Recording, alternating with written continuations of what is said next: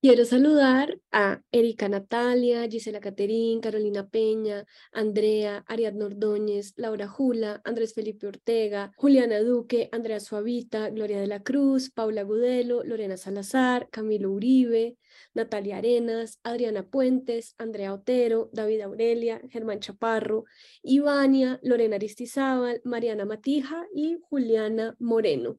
Ustedes son el sol que sale por mi ventana todos los días y yo vivo en Bogotá. Entonces, cada vez que el sol sale, valoro muchísimo su presencia. Si ustedes quieren que yo los salude al principio de cada episodio, unirse a talleres, clubes de lectura y recibir recomendaciones sobre temas del podcast, pueden unirse a esta comunidad en www patreon.com slash womansplaining. Y además, una noticia que les tengo esta semana de abril, del 23 al 1 de mayo, vamos a estar muy, muy activas en la Filbo. Vamos a tener tres eventos en vivo en donde vamos a estar grabando el podcast y voy a hacer talleres de escritura en la Filbo. Si les interesa, pueden escuchar la promo que está justo después de este capítulo en donde les cuento todos los detalles de nuestra mega, hiper espectacular participación en la Feria del Libro. Nos vemos.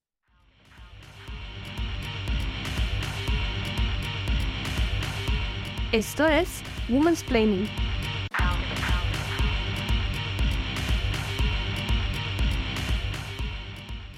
En el libro La ciudad de las damas, escrito en 1405, la escritora francesa Cristina de Pizan imagina algo que aún hoy es revolucionario, una ciudad en donde las mujeres pueden sentirse libres y seguras. La infraestructura que no piensa en las diversidades y la falta de iluminación son solo dos ejemplos de cómo, para las mujeres, pensar en disfrutar la ciudad y la noche se convierte en un riesgo.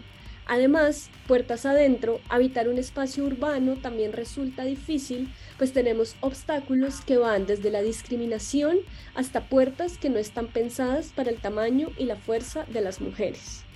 ¿Cómo podemos reclamar la ciudad y sentirnos más seguras? ¿De qué manera la arquitectura y el urbanismo feminista está pensando otra manera de diseñar ciudades? ¿Será posible diseñar una casa que se ajuste a las necesidades de las mujeres y no de sus agresores? ¿Será que algún día puedo cumplir el sueño de salir al parque a solas de noche en Bogotá? Hoy en Women's Planning, Mujeres y Arquitectura. Hoy estamos con Mónica Sánchez Bernal. Ella es arquitecta y magíster en arquitectura de la vivienda de la Universidad Nacional de Colombia. Es autora del libro Vivienda y Mujeres, Herencias, Autonomías, Ámbitos y Alternativas Espaciales, articulista y conferencista, experta nacional e internacional en asuntos de vivienda, arquitectura, urbanismo y ordenamiento territorial con enfoques de género y diferencial.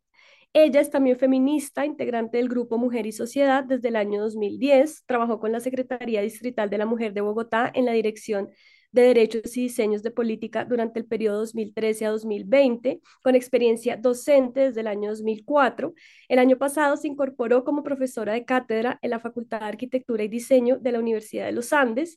Fue premio internacional por la región Américas, categoría estudiantes, en el concurso Arquitectura y Agua, convocado por la Unión Internacional de Arquitectos y la UNESCO. Hola, Mónica. Hola, Gloria. Hola a, quienes nos están escuchando en directo. Bueno, nosotros estamos muy emocionadas de tenerte aquí y pues yo quisiera empezar esta conversación con un libro que tú citas mucho y que la verdad yo no conocía y que gracias a ti conocí y quedé fascinada, que se llama La ciudad de las damas. Este es un libro de 1405 y es un libro escrito por mujeres y sobre cómo las mujeres habitan la ciudad y esto me pareció pues completamente increíble y espectacular porque yo en mi ignorancia pensaba pues que todo este enfoque de género en la arquitectura y en el urbanismo era algo pues muy reciente de los últimos 40 años y resulta que desde 1400 se habla de esto. De hecho, Lina me dijo como yo pensé que era un error y que era 1905 y no. Entonces, nada, quisiera que empezáramos por ahí, como por qué este tema es tan importante, tan fundamental y tan desconocido de alguna manera. Bien, no, pues gracias Gloria. Y, y sí, Cristina Pizán para mí también fue como abrir la mente.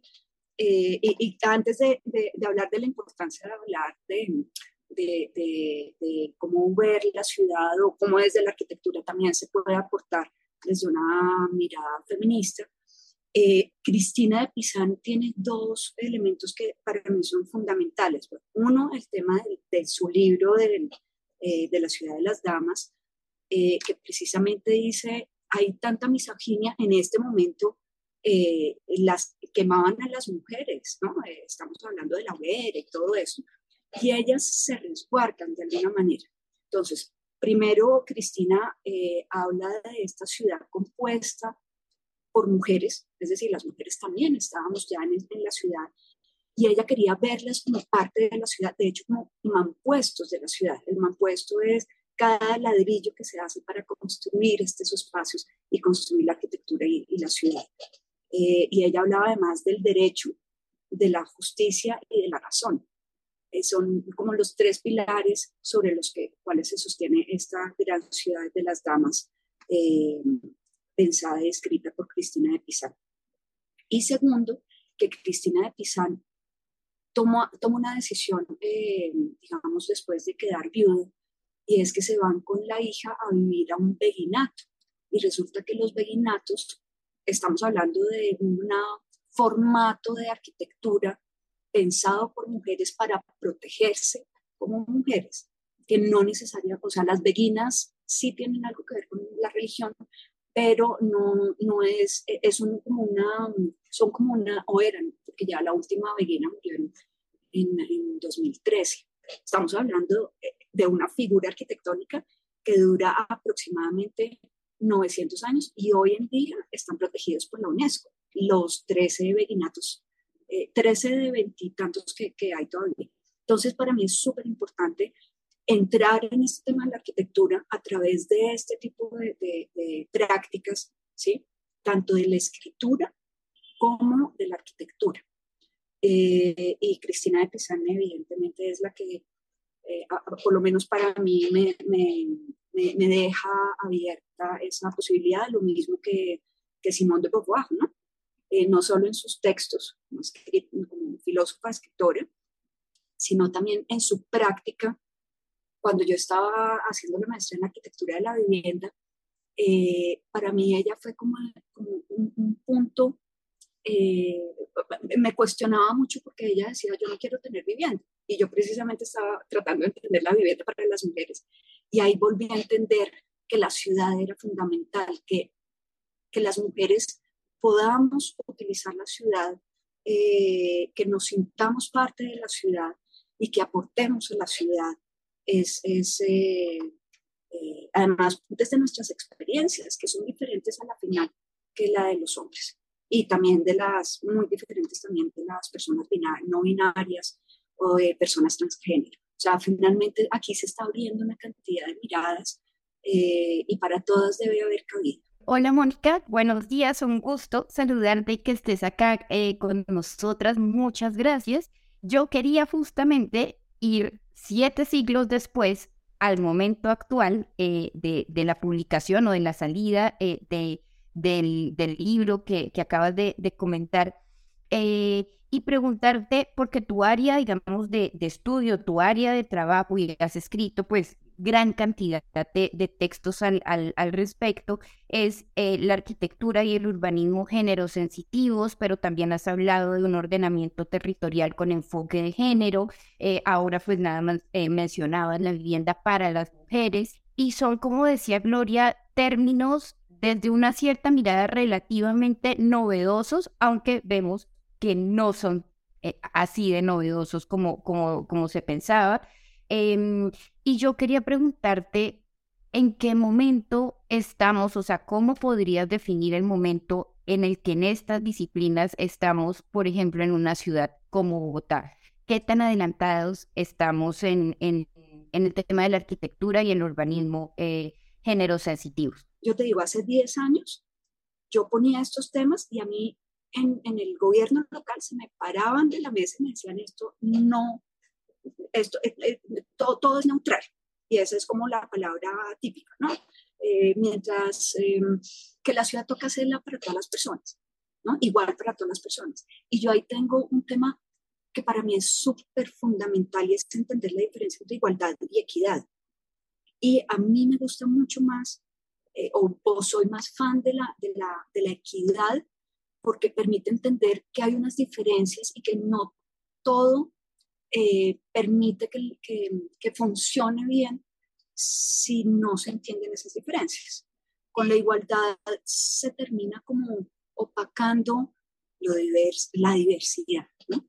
Entonces creo que en las ciudades, o pensar la arquitectura, pensar el urbanismo, inclusive eh, pensar el ordenamiento territorial, eh, yo pues tuve la fortuna de estar eh, con Secretaría Distrital de la Mujer, eh, trabajando además con las mujeres, sobre todo con el Consejo Consultivo de Mujeres de Bogotá, digamos, dar línea frente al gobierno, pero también dar, dando herramientas a las mujeres para poder entender qué es eso del ordenamiento territorial, porque además tiene un lenguaje súper técnico que para las mujeres de a pie muchas veces es lejano, ¿no?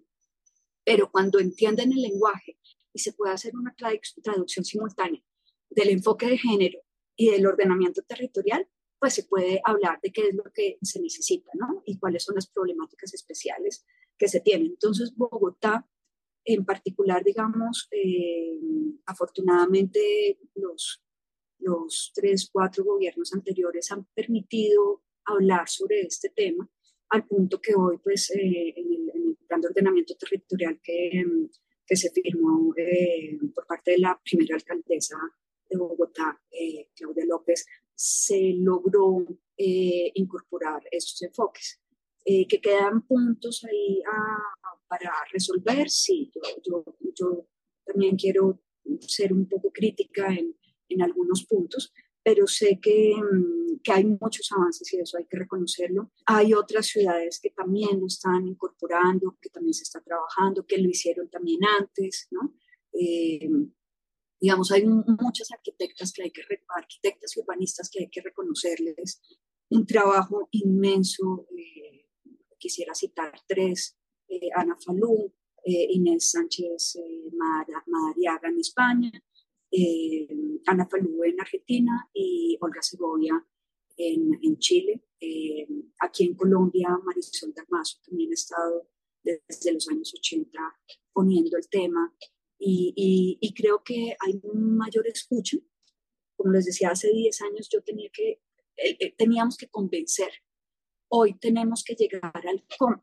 Y eso es súper importante y por eso tan importante la academia que está en este momento eh, tiene una mejor apertura a, tanto al tema de, digamos, de ver desde, además desde la arquitectura y el urbanismo, que, que, es un poco una, digamos que desde el trabajo social, desde las ciencias humanas, eh, el enfoque de género ha sido más trabajado desde los años 80 eh, en la academia, ¿no?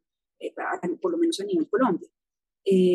pero en arquitectura como que hasta ahora hay un despertar y necesitamos que quienes se formen en estas disciplinas, si se quiere, duras, pero a la vez de las artes eh, eh, creativas, eh, tengamos herramientas. Yo, yo, yo, le digo a mis estudiantes que yo no, no busco que sean feministas o feministas, ¿no? pero sí que tengan herramientas y criterios para diseñar pensando en las personas que habitan la ciudad, personas que habitan estos espacios y pensando en las problemáticas que tienen, eh, ¿no? En particular, eh, desde el enfoque de género, digamos, entender qué pasa con las mujeres, eh, qué pasa con su relación con el espacio, con la ciudad, con el día, con la noche. Y también desde el enfoque diferencial, por ejemplo, todas aquellas personas que tienen diferentes discapacidades, que no solo es la, la motriz, ¿no? No solo es eh, pensar en que hay una silla de ruedas, no, hay muchas otras discapacidades para mí una que, que, que no sé, que todavía nos falta mucho por entender y creo que toca hacerlo con, a varias manos, si se quiere, con muchas cabezas pensando en estos temas. Por ejemplo, la discapacidad cognitiva, eh, ¿no? Eh, Asperger o, síndrome de Down, las ciudades, las ciudades son súper duras, son, son, o sea, yo escuchaba hace, hace unos días con todo el tema de, de, la, de la pregunta, por ejemplo, frente a la movilidad, que es otro de los grandes temas que hay que trabajar en las ciudades. Eh, entrevistaban a, a, una señora, una joven que, que utiliza eh, la, moto de, moto, la moto eléctrica y todo este debate si podían ir o no por el bicicarril, ¿no? Y ella decía, y me, me encantó la mirada de ella, decía, es que yo tengo problemas con, con los sonidos fuertes y pasar por acá es la única manera en la que yo puedo tener, digamos, mi movilidad tranquila sin entrar en crisis. ¿no? Porque si me pasan a, a, a, los vehículos que, que, desafortunadamente los vehículos, ni, los, ni el transporte público, ni los carros, ni las motos, eh, tienen respeto. Y yo creo que, que ese es uno de los, el respeto por las normas, ¿no? el respeto por la otra persona. Creo que ahí eh, empieza a aparecer todo este tema también de, del tema de los derechos.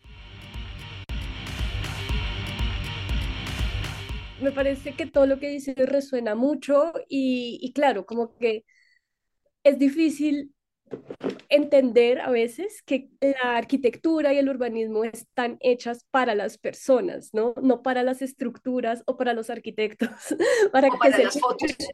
Exacto, para las fotos y, y, siento que muchas veces pues no se piensa en las personas o se piensa en un tipo de ciudadano que va a salir en esas fotos, ¿no? Y, y bueno, y con todo este tema también de, del derecho, o sea, el derecho a la noche, por ejemplo, eh, hablábamos con Lina pues de, de dos cosas en nuestras experiencias y es, para mí no hay nada más aterrador que un parque de noche en Bogotá. O sea, creo que todas las mujeres bogotanas tenemos el fantasma de Rosa Elvira Celi y no existe posibilidad alguna que yo me encuentre en un parque de noche en Bogotá cuando pues se supone que es un espacio de recreación, se supone que es un espacio de ocio, yo soy una persona que disfruta mucho de hacer ejercicio y pues ni loca haría eso, ¿no? O sea, es, es, un parque no es un lugar para mí y de hecho vivo al lado de un parque, o sea, esta, esta ventana que está reflejando la luz en este momento da un parque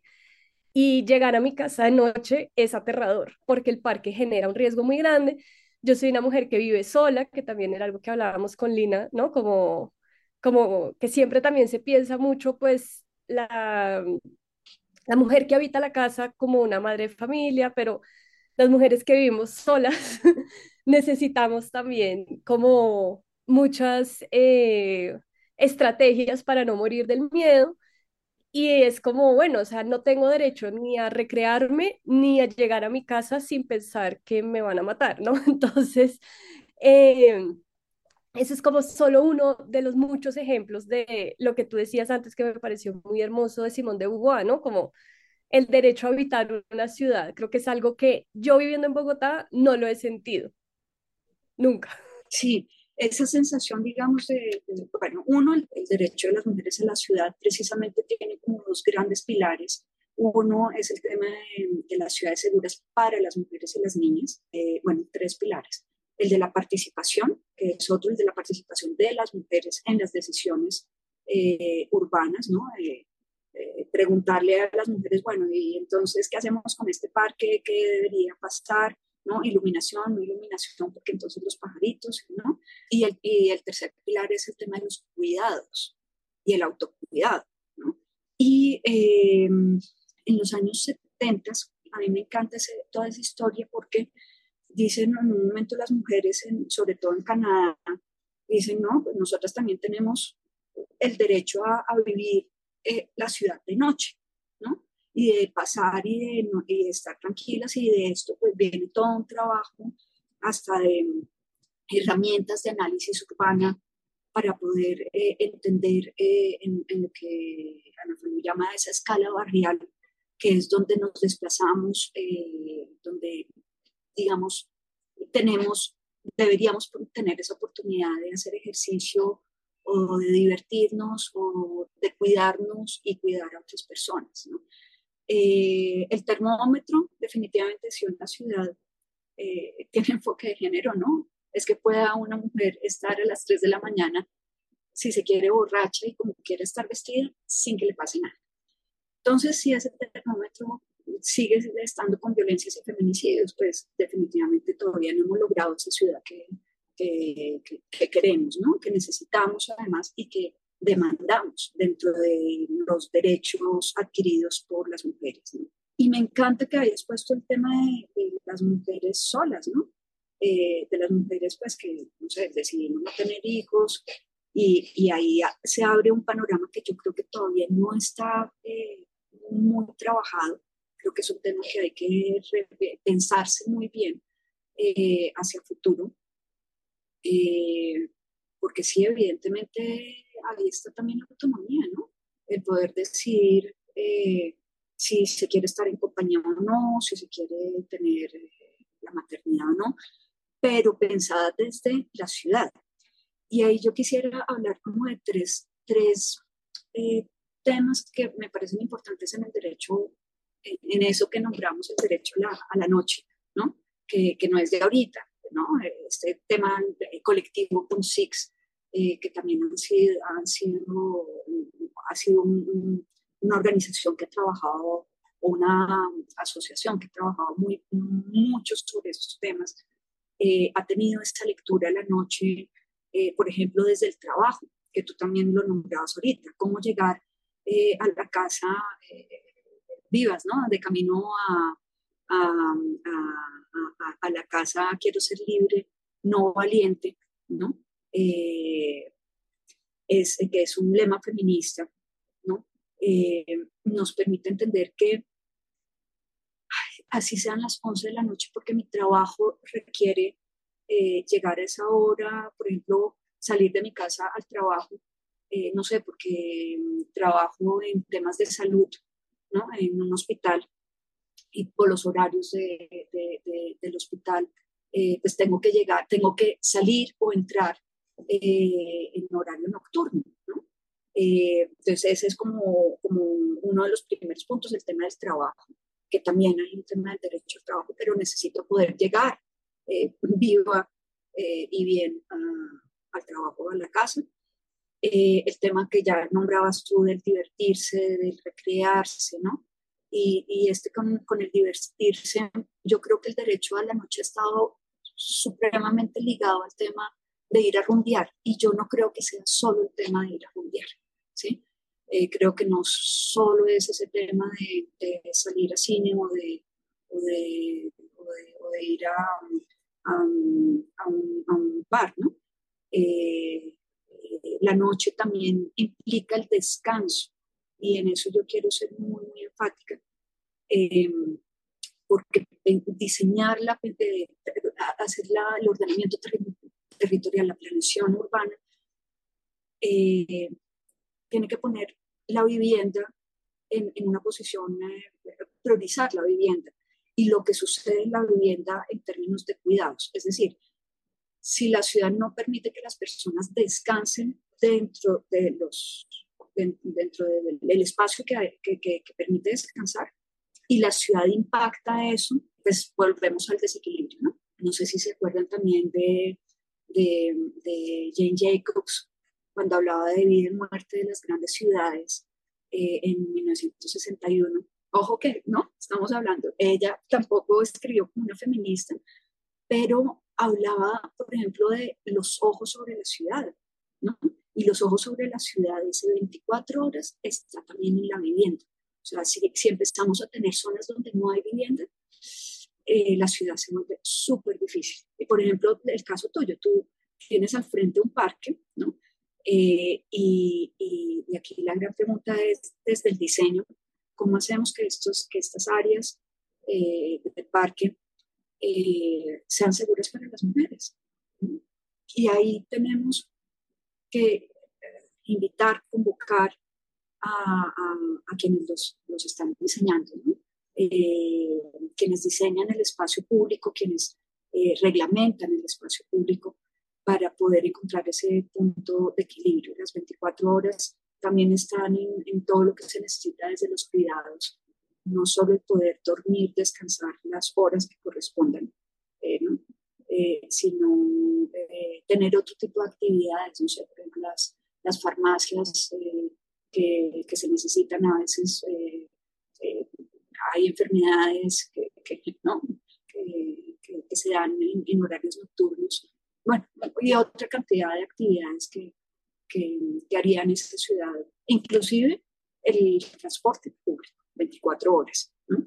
Eh, esto que el transporte masivo esté abierto hasta las 11 y desde las 5, eh, pues deja ahí un vacío enorme. Entonces todo eso tiene que articularse definitivamente y sí, desafortunadamente también la inseguridad es, es muy diferente en los cuerpos de las mujeres, ¿no? Y eso en estadísticas, en indicadores, pues no se, no se está tomando, o apenas se está como incorporando en, en, las encuestas, en, los censos, pero sí son diferentes y hay que entenderlo así. ¿no? Inclusive el urbanismo feminista habla que por lo general los hombres eh, tienen unos recorridos pendulares, van de un lado al otro, de un punto A a un punto B. Eh, lo que se ha estudiado en los recorridos de las mujeres es que son poligonales, eh, tienen que hacer muchas paradas, unas más cerca, otras más lejanas, y esto implica también temas de, de, de, los cuidados, pero también de la movilidad, caminamos mucho o montamos, nos estamos subiendo a la bici cada vez más, aunque, aunque también la historia de la bicicleta nos habla de que los derechos de las mujeres, el Día Internacional de las Mujeres se, se, se trabajó además desde la bicicleta, ¿no? Eh, un, un, tema ahí con la bicicleta súper importante de las mujeres ahí. Eh, bueno, hay, hay, muchos temas que se van relacionando unos con otros. Eh, lo que sí es súper importante es poder entender cuáles son las problemáticas específicas de las mujeres frente a la ciudad y la noche. Y en ese sentido, Mónica, yo, yo quería preguntarte, tú eh, lo has mencionado, eh, el tema de la vivienda segura. Eh, se sabe, por supuesto, que hay una cantidad enorme de violencias contra las mujeres en el espacio público, pero pues el, el, el grueso de las violencias, por ejemplo, desde eh, desde las llamadas que recibe la línea púrpura de la Secretaría de la Mujer, pues siempre continúa haciendo las violencias que reciben las mujeres dentro de, ese espacio doméstico que se consideraría, digamos, eh, seguro, ¿no? Donde, pues como bien decíamos ahora, pueden vivir con sus familias, eh, familias además heteronormativas, pero también podemos vivir solas, en fin, o sea, ese, ese espacio de la vivienda y tú, pues, has escrito ampliamente eh, sobre el tema de lo que, de lo que debería ser una, una vivienda segura. Es muy interesante cuando tú, por ejemplo, hablas del concepto de flexibilidad dentro de una casa. Eh, si yo no entendía mal, es, es, justamente que pueda ser casi móvil, por ejemplo, o sea, que haya como, yo, yo entendía como unas especies de biombos móviles que la mujer, por ejemplo, pudiera mover, eh, eso, mover, desplazar de un lado a otro para adecuar los espacios pero yo también pensaba en esto, que alguna vez tuve la oportunidad de hablar con, el, con referentes, digamos, del sistema distrital de cuidado y me contaban cómo muchas mujeres que son cuidadoras, que de hecho pueden salir muy poco de sus casas porque tienen que, que, cuidar a las, a las personas, em, ellas adecúan como a, las, a la entrada de su casa, muchas de ellas, eh, un pequeño puesto, por ejemplo, de venta de empanadas, de arepas, de alguna comida, o, o adecuan también un puesto de costura, ¿no? De reparaciones de, de, costura como a la entrada de sus casas. Y también mencionabas algo que nos llamó mucho la atención y es este, es, estas redes o estos espacios eh, sororos de sororidad, eh, de compañerismo entre mujeres que se pueden, por ejemplo, llegar a dar en los espacios colectivos eh, de, de, los conjuntos residenciales o de los edificios, imagino, ¿no? Corredores, escaleras, en los descansos. Eh, yo quería preguntarte por ese tema de la vivienda segura, eh, ¿qué sería ¿cómo, cómo podría ser una casa segura para, para, una, para una mujer, digamos, en, en, en una ciudad colombiana? Frente a lo de la vivienda segura, como decías tú, eh, es en este momento el espacio más inseguro para las mujeres. De hecho, si no estoy mal, la, cifra puede ser alrededor del 63% de los feminicidios ocurren al interior de la vivienda. Eh, eso, pues la alarma es profunda. Un, punto, digamos, eh, de, ese tema de la, del diseño frente a las inseguridades o la seguridad está, por ejemplo, en las puertas, hacia dónde abren, ¿sí? Hacia dónde deberían abrir. ¿Y qué significa eso hacia el espacio colectivo? En, un edificio, por ejemplo, eh, un proyecto habitacional, ¿no? Porque finalmente estamos hablando también de la fuerza de la mujer. Hay mujeres que son que tienen una fuerza impresionante, eso sí, pues no se puede negar. Yo, creo que eh, las aguadoras, aguateras, eh, tienen mucha fuerza y podrían, digamos, de alguna u otra manera, eh, mover un mueble, mover la puerta, si, si, si, si, hay, si, lo, si trancan la salida de la vivienda, ¿no? que ese es como el, el, el primer punto, ¿no? cómo, cómo salir de, de, de, la vivienda cuando hay una, una agresión. Y el tema de la fuerza también lo pongo en, este, en, en, esta parte de la flexibilidad que tú nombrabas, y es que en la arquitectura, eh, cuando se habla de flexibilidad, se dice, bueno, se quita este muro, se pone este muro acá.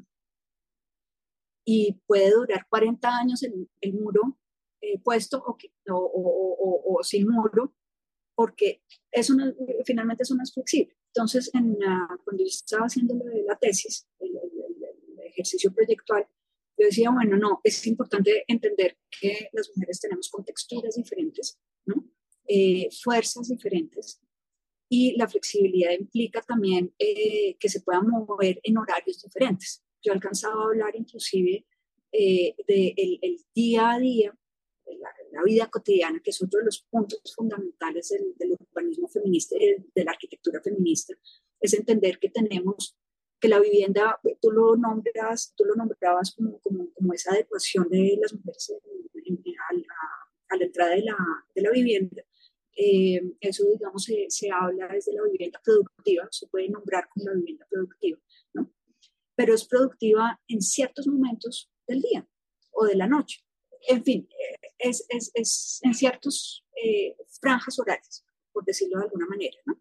Por ejemplo, familias, madres, cabeza de, de, de hogar, eh, que eh, reciben a los chiquitos y a las chiquitas después de, no sé, las 3 de la tarde, pero entonces antes pueden tener, eh, yo hablaba, por ejemplo, de, de fisioterapeutas, ¿no?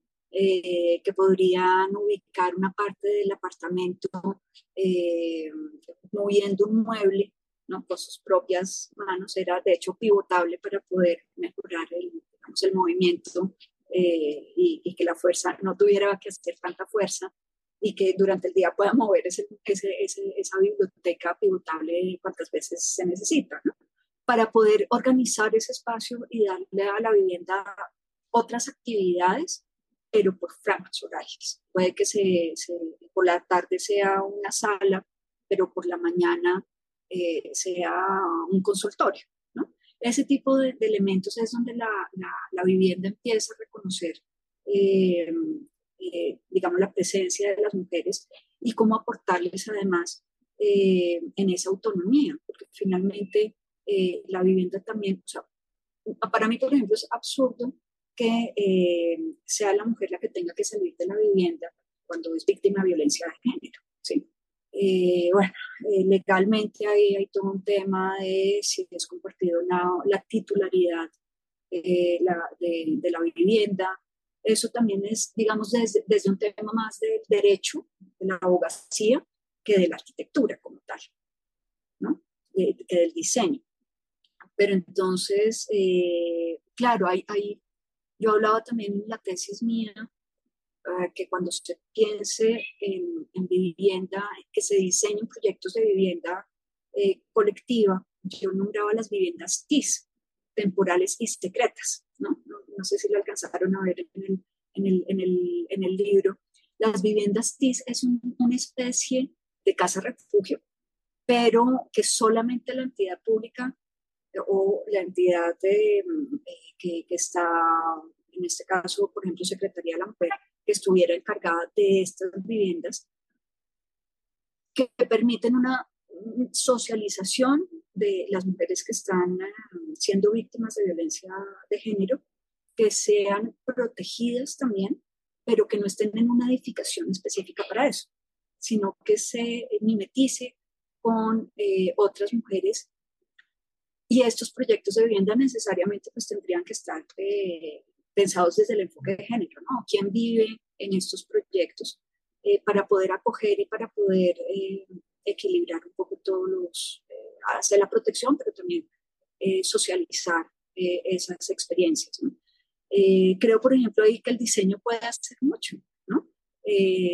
finalmente, las TIS, claro, no, no, son temporales, además porque pues, la idea no es darles esa vivienda, pero sí acompasar ese momento que es tan difícil, ¿no? En, en, en, el tema de diseño, de la vivienda.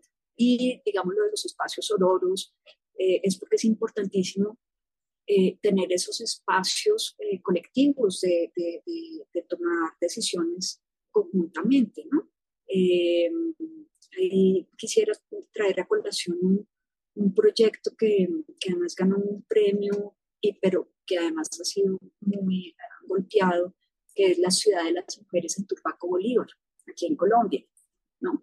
Eh, que también tiene que ver con todas estas mujeres víctimas de la violencia eh, del conflicto armado en, Colombia, pues nos dice que las mujeres necesitamos otro tipo de espacios y otro tipo de, construcción de redes y de apoyos. La arquitectura es, digamos, el escenario que se podría lograr. Sí, a mí me parece como muy interesante todo lo que tú planteas porque es poner la arquitectura y el diseño en función de personas que tienen una vida cotidiana y que tienen unas particularidades en esa vida cotidiana. Creo que un poco la experiencia en Bogotá, y hablo como de mi experiencia y la experiencia de mis amigas, es que nos adaptamos a la ciudad en vez de que la ciudad se adapte a nosotros, ¿no? Como por aquí no voy, prefiero no coger transporte público hasta ahora, prefiero no hacer esto, conozco estas calles, ¿no? Como que se vuelve un poco un videojuego eh, transitar la ciudad y en vez de que la ciudad pues funcione eh, para mí. Y creo que hay experiencias pues sobre todo entre más diversas somos, pues las experiencias creo que se van poniendo un poco más difíciles, ¿no? O sea, con Lina hablábamos de algo que vimos en, en Twitter, de unos em, letreros que ahora aparecen en viviendas en Cali que dicen que no le quieren arrendar vivienda a mujeres eh, racializadas, mucho menos que tengan hijos, ¿no? Que eso ya, pues digamos, está mal en muchísimos sentidos, ¿no? Como están violentando un montón de derechos. También vi esta semana una chica eh, que se quejaba eh, una chica que tiene eh, problemas de movilidad y se quejaba del festival Stereo Picnic porque ella los contactó para saber cómo, cómo era em, pues su plan eh, para personas diversas y básicamente pues hay un baño para personas con problemas de movilidad, tiene que esperar a las personas de logística que la recojan, o sea, era una cosa que no tenía sentido alguno y pues que nuevamente es o te adaptas a la situación o no, la, o no tienes ese derecho a, a la recreación, ¿no? Y como que podemos sacar miles y miles de casos así y, y, pues me parece muy interesante pues lo que tú planteas porque es como darle la vuelta, ¿no? Como reclamar ese territorio y como no, no tenemos que adaptarnos nosotras aquí están las herramientas para que podamos hacernos la vida más fácil y eso pues me parece como fascinante. Claro, sabes, yo por eso creo tanto en la academia, en ese escenario de, de la formación académica, ¿no? de la formación en, en, estas, en esta disciplina. Si se quiere, lo que, lo que Equal que es otro colectivo de arquitectas feministas, eh, plantea como ponerse en el zapato de las otras personas ¿no? Entonces, eh, este, caso de, de, la chica que tiene problemas de movilidad nos está mostrando eh, esas problemáticas que no, no se perciben cuando, cuando tú tienes pues todas las eh, condiciones físicas, mentales, cuando tienes recursos, ¿no? Y cuando donde vives, digamos, está mucho más organizado o planificado que en otras, en otras zonas, ¿no? Y efectivamente, eh, ese ejercicio de observación, de tocar la ciudad, ¿no? Yo inclusive hasta les, eh, les pido que miremos en un transportador los ángulos de las rampas, a ver si funciona o no funciona, ¿sí?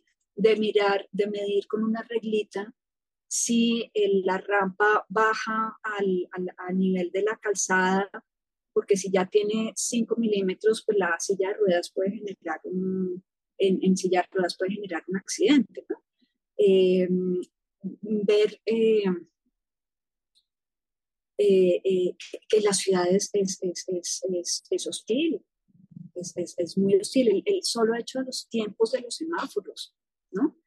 y volvemos un poco también a una cosa es diseñar la ciudad, construirla, ¿no? materializarla, eh, escoger muy bien los materiales, saber, por ejemplo, poner las losetas podotáctiles, que no sé, pues para el público eh, que tenemos hoy, eh, no, no, sé si les estoy hablando muy técnicamente, son esas, esas en, el, andén, cuando ven esas rayitas ahí como unas placas en el piso que tienen unas líneas o que tienen unas bolitas, ¿no? Unos circulitos.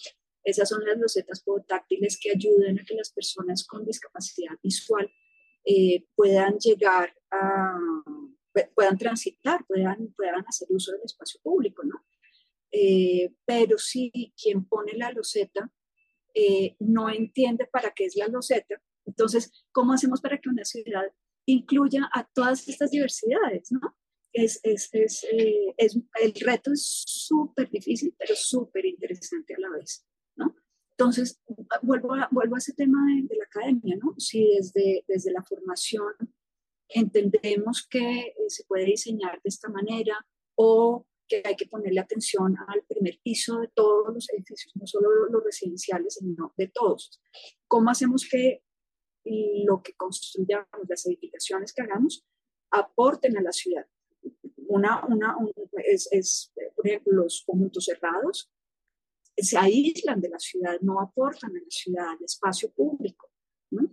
Ese, ese, esos, eh, esa, esas, eh, esas rejas, bueno, ahora hay que poner eh, atención en si si, es un, si es un proyecto nuevo o si es uno viejo que ya tiene sus rejas, pues cómo aseguramos también la, la, la seguridad no es simplemente quitar las rejas en los, proyectos eh, existentes, ¿no?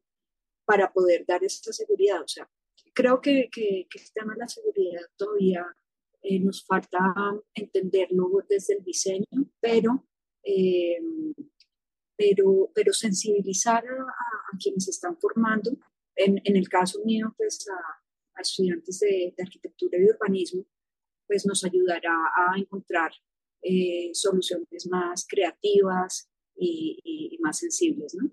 Entonces, eh, creo que, que, este tema, eh, digamos, la arquitectura y el urbanismo permite dar como, como organizar, como entender espacialmente qué es lo que está pasando, inclusive para hablar del uso del tiempo, que es otro de los grandes temas que el urbanismo feminista eh, plantea.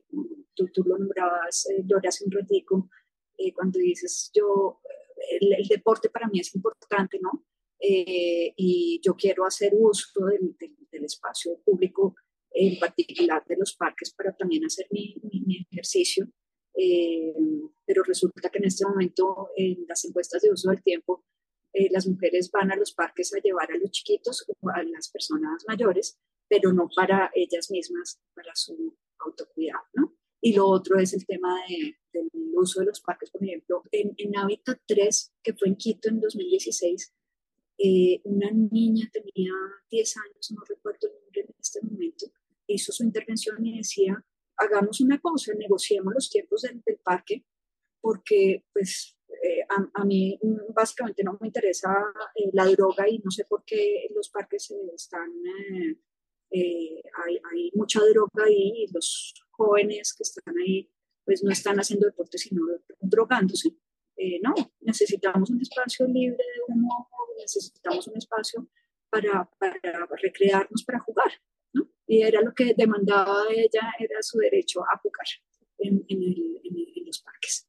Mónica, yo, yo quería eh, retomar algo que dijiste al, al, comienzo de la charla y es, tú mencionabas en estas instancias de decisión eh, del, del, distrito, como, como el tema de, de, género, de arquitectura y urbanismo con un enfoque de género, pues generaba eh, cierto rechazo. Tú decías, había que convencerlos hace relativamente pocos años, eh, pero también has escrito sobre tu experiencia, digamos, en la Facultad de Arquitectura, cómo estos temas también generaban en, en su momento cuando, cuando, cuando eras estudiante, eh, rechazo también. Y ahora mencionabas, por el contrario, la importancia que, de la formación de arquitectas y arquitectos en estos temas. Eh, yo quería preguntarte cómo ves esa formación, cómo ves ese enfoque en género a nivel de las, de las facultades de arquitectura, de la formación. Ahora también mencionabas el tema interdisciplinar. Tú misma también has, has eh, tienes formación en fotografía, en escenografía, también tienes un interés por ella. ¿Cómo, cómo ves, digamos, eh, la, las personas que quizás de alguna manera van a tomar las decisiones o van a estar en esos espacios de discusión en el futuro y ahora se están formando? ¿Ves un interés de ellos por este tema, eh, por el tema de género, digamos, en la arquitectura y el urbanismo? Desde el 2022, desde el año pasado, tenemos dos cursos, una unidad de profundización en, la Universidad de los Andes, súper abierta a este tema, muy interesada, que, que es importante. O sea, yo, yo, veo mucho valor, doy mucho valor a la Universidad de los Andes en este sentido, que digo, listo, hagamos los dos cursos. Eh, uno es proyectual y el otro es teórico, de herramientas, ¿no? Entonces los dos se combinan muy bien y esto ayuda a a, entender de dónde viene y por qué todo esto, ¿no? Eh, pero además hacer un ejercicio práctico de cómo es esto, ¿cierto? A mí me interesa no solo el, cómo hacer, o sea, cómo lograr entre, con muchas manos, porque esto no puede estar en una sola persona ni en cinco personas, que hace 15 años éramos las que, las que estábamos en, en, este tema a nivel Colombia. Ya en este momento hay una efervescencia, hay estudiantes, tanto mujeres como hombres, que se están, eh, que dicen como, venga, yo, yo quiero entender esto, quiero saber cómo es esto, eh, que está muy bien, de hecho demandan. Eh, em, hay un grupo de la Sociedad Colombiana de Arquitectos que es de nivel estudiantes a nivel Colombia que dijeron como, venga, ¿qué es esto? Queremos entender más y están invitando, invitando, poniendo estos temas eh, en debate. Digamos, a mí me están llamando muchas veces para, dirigir o co-dirigir de trabajos de grado de maestría eh, de estudiantes mujeres que están tocando estos temas, que finalmente siento que todavía eh, a nivel docente hace falta actualización en este tema eh, sí veo que hay sobre todo profesoras que están muy abiertas al tema, que están diciendo como, bueno, venga, miremos esto, nos toca de esta manera, ¿no? Eh, yo tengo una teoría, es que no todas las arquitectas eh, son feministas, así como, no por el hecho de ser mujer, pues no eres feminista, es así de sencillo, ¿no?